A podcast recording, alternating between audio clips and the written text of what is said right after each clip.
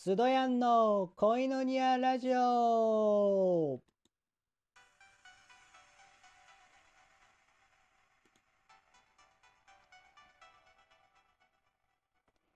ハレルヤ神様に愛されている男、スドヤンです。今日も恋のニアラジオを始めていきたいと思います。えー、今4連休の2日目なんですけれども、まあ普通に家にいます。で、今日はですね、まあ普通にまた今回ね、ゴスペルの曲をいくつか紹介しようかなと思います。で、今日もテーマ一つ決めて、ちょっとゴスペル特集みたいなのを今日やろうかなと思います。今日はですね、テーマはですね、鳥。鳥をテーマに、えー、ゴスペルの曲を3曲選曲したので、それをご紹介したいかなと思います。で、鳥ね、まあ、飛ぶ鳥なんですけれども、まあ、鳥って聖書に関係があるのかっていうと、まあ、正直言うと特別密接な関係があるわけではないです。まあ、でも鳥っていう単語が出てくる有名な聖書の箇所といえば、この箇所じゃないでしょうか。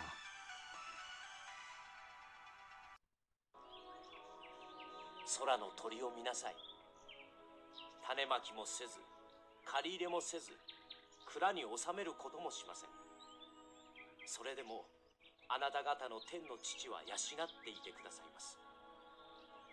あなた方はその鳥よりもずっと価値があるではありませんか。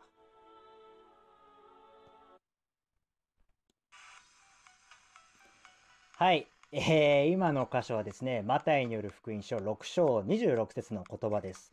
えー、さっきのですね、あの、アプリ、聞くドラマ聖書の音源から使わせていただきました。はい、あの、許可はいただいてます。はい、えー、前もご紹介したんですけれども、この聞くドラマ聖書をね、皆さんどうですか？ダウンロードしてますか？聖書を気軽に、そしてダイナミックに、また、本当に、あこういうリアルに聖書を読みたい時なんかに、えー、重宝すると思います。これからなんか神様のこの聖書の言葉を紹介するとき、この音源をちょっと時々ちょくちょくちょっと使おうかなと思ってます。はい。で、まあ、そんなことはさておき、今回はですね、今日はあの鳥をテーマに、えー、ゴスペルを3曲紹介したいかなと思います。えー、まず紹介したいのはですね、えー、神山美沙さんのリトルバードという曲です。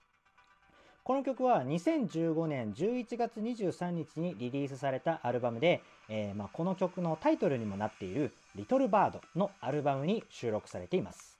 鳥がテーマであり、羽が生え変わるその時まで焦らずに待つことができるようにという思いで、えー、作曲したそうです。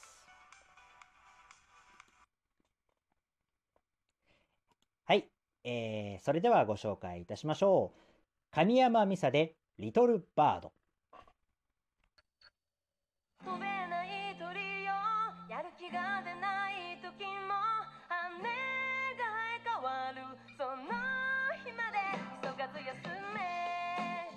ょっと一休み。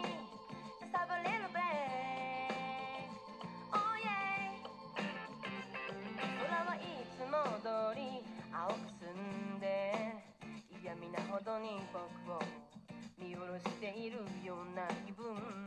君はそんなつもりはないよね。分かっちゃいるけどさ。被害妄想ちっぽけな僕さ。当たり前。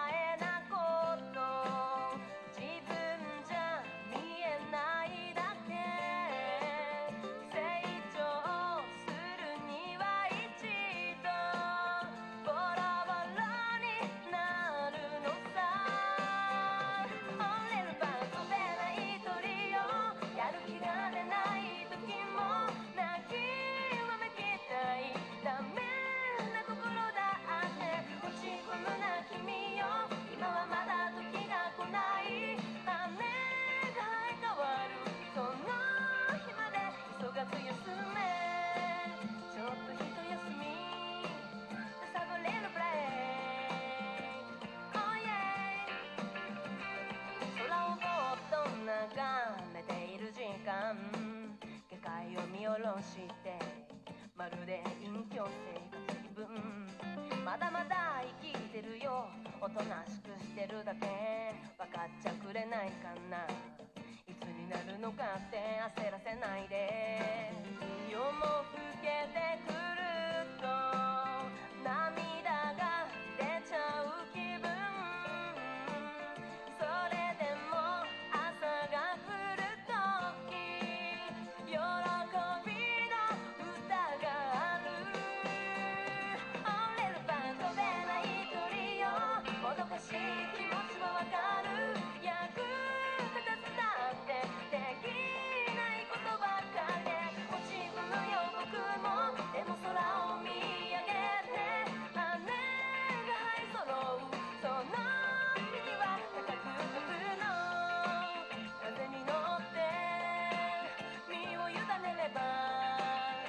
any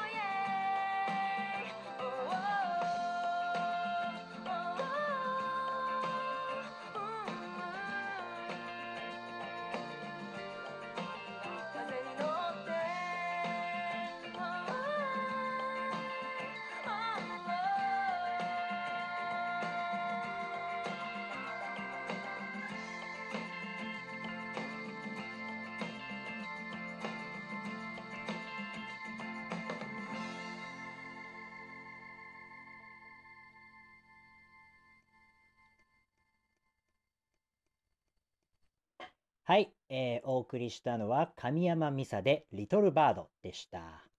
はい、えーと、次の曲はまた続けて次回に、えー流したいと思いますので、えーよろしければ引き続きこのラジオを聴いてください。えーそれでは一旦切ります。